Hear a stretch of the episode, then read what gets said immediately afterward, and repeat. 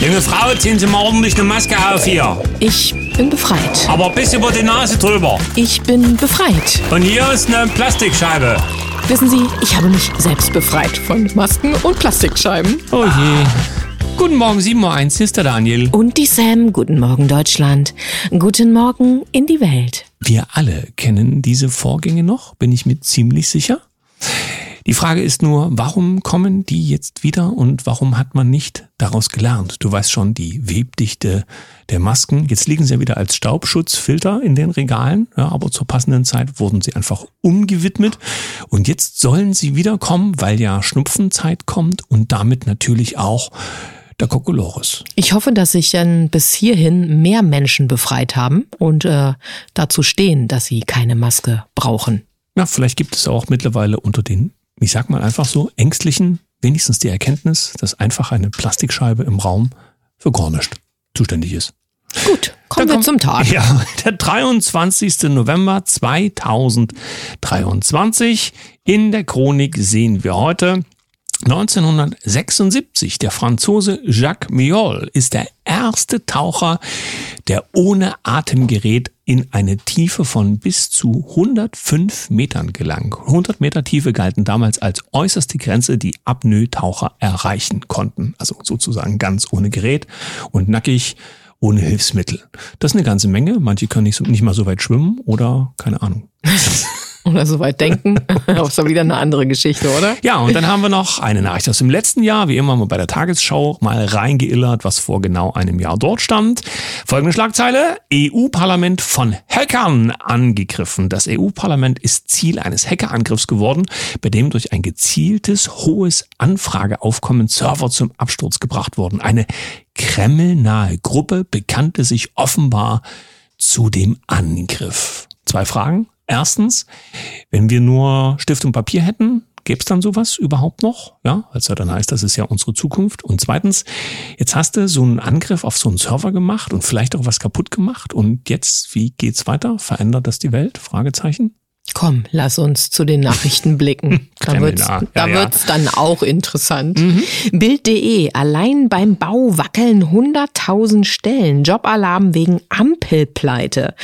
Auweia, jetzt droht auch noch die Megakrise am Bau. Baufördergeld in Höhe von einer Milliarde Euro steht auf der Kippe. Zehntausende Jobs sind in Gefahr. Ja, womit wir schon beim Thema wären, die Ampelpleite. Es zieht sich ja durch äh, sämtliche Gazetten und Kanäle. Naja, ähm, bis auf eine kleine Ergänzung. Ja, man hat den Haushalt ja wohl stillgelegt, also die, man nennt, sie, man nennt man dann Ausgabensperre, aber man muss eben in die Auslandspresse schauen, da steht's dann nämlich drin, in dem Fall bei Gateway Pounded, deutsche Prioritäten, Berlin verhängt wegen der Haushaltskrise eine Ausgabensperre und gibt am selben Tag ein neues Militärhilfepaket von 1,4 Milliarden für die Ukraine frei. Ne, ja. Die wichtigen Sachen eben zuerst. Da komme ich dann aber mit Fokus Online und dort lesen wir, Experten ziehen bitteres Fazit. Die Gegenoffensive ist gescheitert. Die Ukraine verbraucht sich. Die ukrainische Gegenoffensive ist strategisch und operativ gescheitert. Zu diesem Schluss kommen zahlreiche westliche Beobachter. Sie glauben, dass der Krieg noch lange andauern wird, auch weil sich Russlands Armee angepasst hat. Also Was? man verpulvert und verpulvert und verpulvert, weiß aber, es angepasst? ist im Grunde gescheitert und jetzt hat sich äh, die Gegenseite angepasst. Verstehe. Kein einziges Mal hat sich, also soweit ich das überblicken kann, in den deutschen Gazetten mal jemand gefragt, warum die russische Armee nicht, also ne, angeblich nicht in der Lage wäre, das alles komplett einzunehmen, was sie ja nicht machen, obwohl sie eine viel größere Armee sind mit einer viel größeren Schlagkraft. Andersrum gesprochen, je länger der Krieg dauert ähm, und Waffensysteme bezahlt werden müssen, umso lukrativer ist das für einzelne Leute. Aber das betrifft ja dann eher die andere Seite. Hier haben wir einen wegweisenden Artikel beim ZDF, nämlich unter ZDF heute. Nach dem Wumms aus Karlsruhe steht hier, kann ein Klimanotstand jetzt helfen. Nach dem Haushaltsurteil des Bundesverfassungsgerichts fordern einige das Ausrufen des Klimanotstandes. Ein Verfassungsrechtler hält das für völlig verantwortungslos. Es geht also ja hier um das Thema der Gelder und Investitionen und es ist ja quasi nicht genug da und deswegen wollte man ja umwidmen. Und hier kommen wir nochmal zu dieser Erkenntnis, die, glaube ich, klar ausgesprochen werden muss, in der Hoffnung, dass nicht nur alle Zuhörer zuhören, sondern quasi das Radioprogramm etwas über den Kaffeetisch hinaus vielleicht in die Nachbar Nachbarschaft reinschaltet.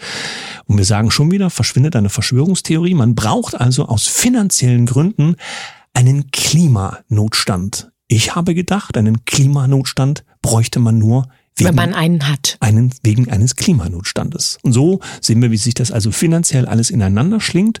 Und damit ahnen wir auch, wo es also wirklich herkommt. Die Welt. Nein zu höherer GEZ-Gebühr. Bayern lehnt Erhöhung des Rundfunkbeitrages ab. Bayerns Ministerpräsident Markus Söder lehnt eine Erhöhung des Rundfunk Rundfunkbeitrages ab. Also heute habe ich aber Sprachfindungsstörungen. Macht nicht. Der öffentlich-rechtliche Rundfunk müsse mit dem Geld auskommen, das er zur Verfügung habe. Sein Staatskanzleichef sieht die politische Mehrheit für die Beträge schwinden. Wir haben eine Nachricht von The Guardian. Äh, dort steht drin, die Menschen, die sich an die britischen Covid-Regeln gehalten haben, sind laut einer Umfrage psychisch am schlechtesten dran. Trauma der Pandemie wirkt sich auch drei Jahre später noch auf die psychische Gesundheit der Menschen aus.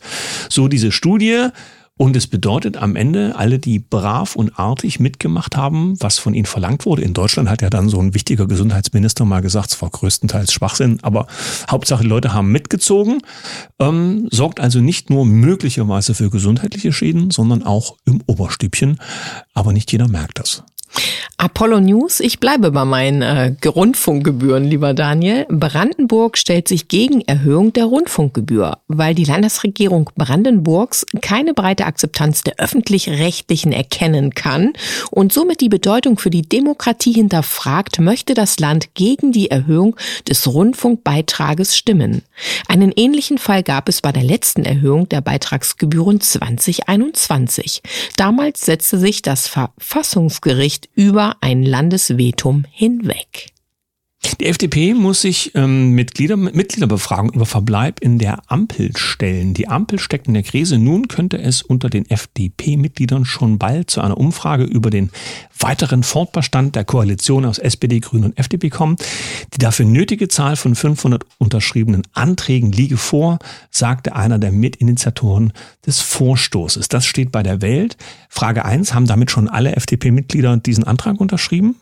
Frage zwei: Ist das nicht toll, dass bei dem wohl offensichtlichen Niedergang, finanziellen Niedergang äh, Deutschlands und der deutschen Wirtschaft, nein, dass nein, die nein, FDP Daniel. ganz vorne mit dabei gewesen ist und jetzt lieber das weite. Nein, nein, nein, Daniel, du siehst das vollkommen verkehrt. Da ist auch keine Insolvenz im Raum, sondern es gibt einfach nur keine Gelder mehr. Du musst immer wissen, es muss gehabeckt werden. Böse Zungen behaupten ja, dass dieser gewollte Niedergang einfach nur so aussehen soll, als ob es mit Inkompetenz zu tun hat und man deswegen bestimmte Figuren gesetzt hat.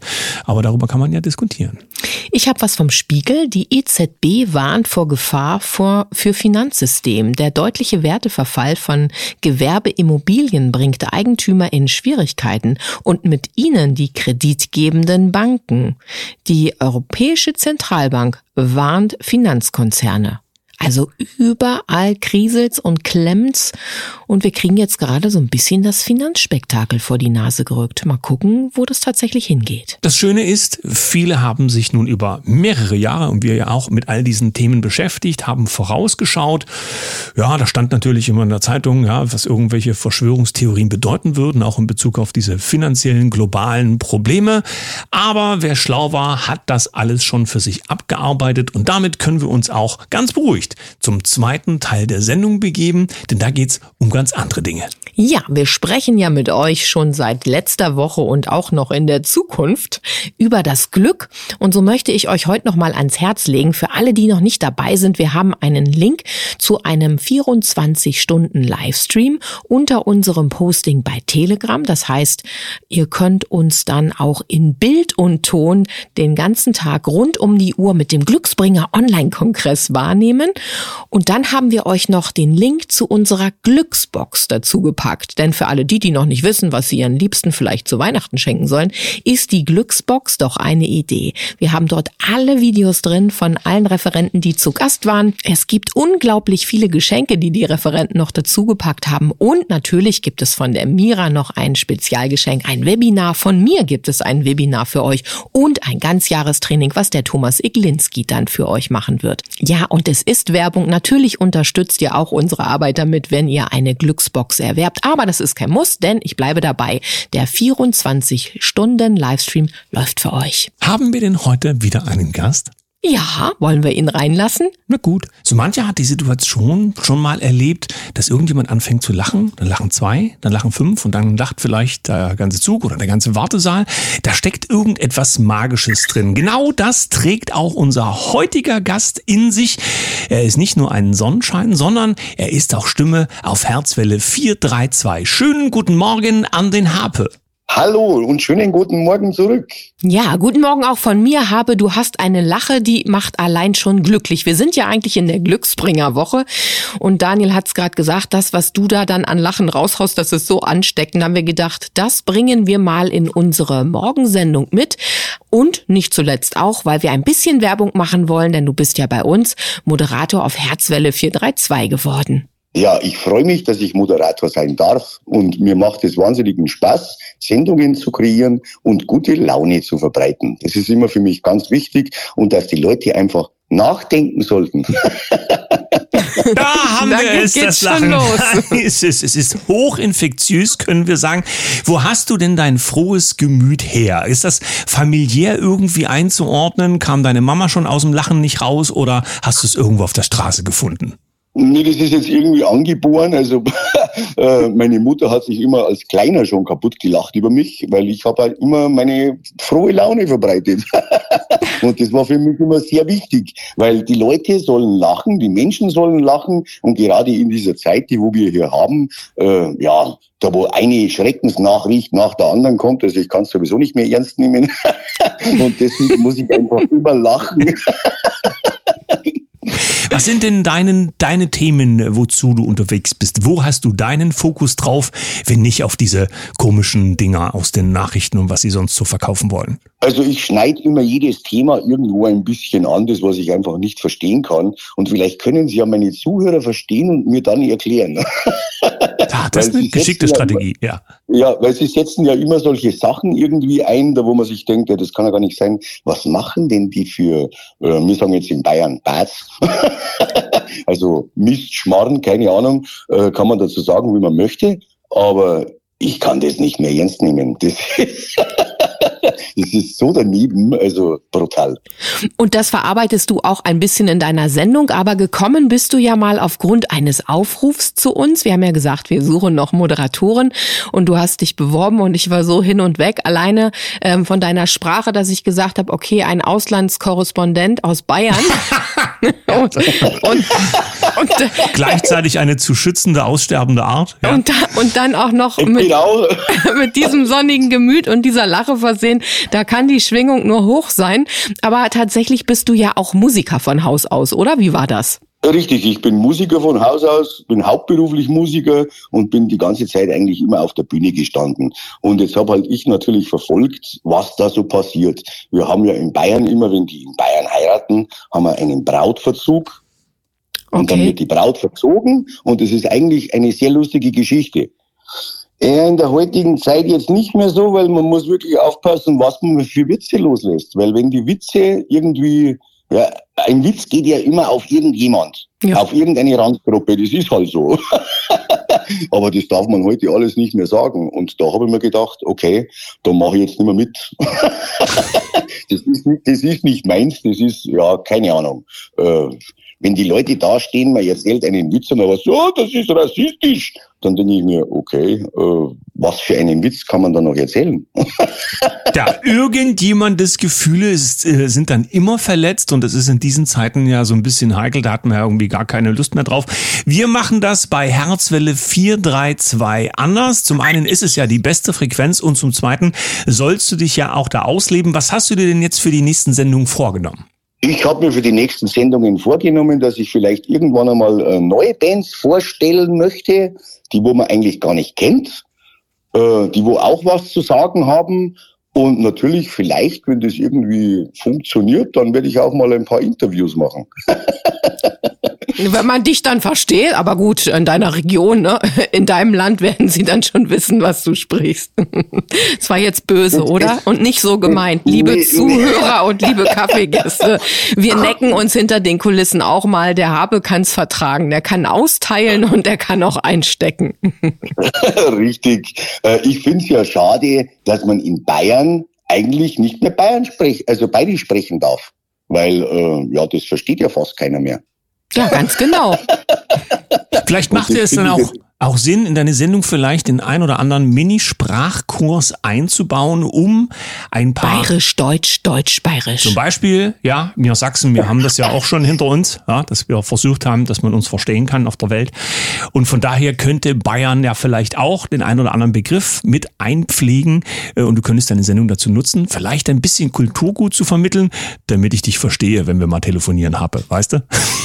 Ja, das ist ein sehr guter Ansatz, den werde ich natürlich umsetzen.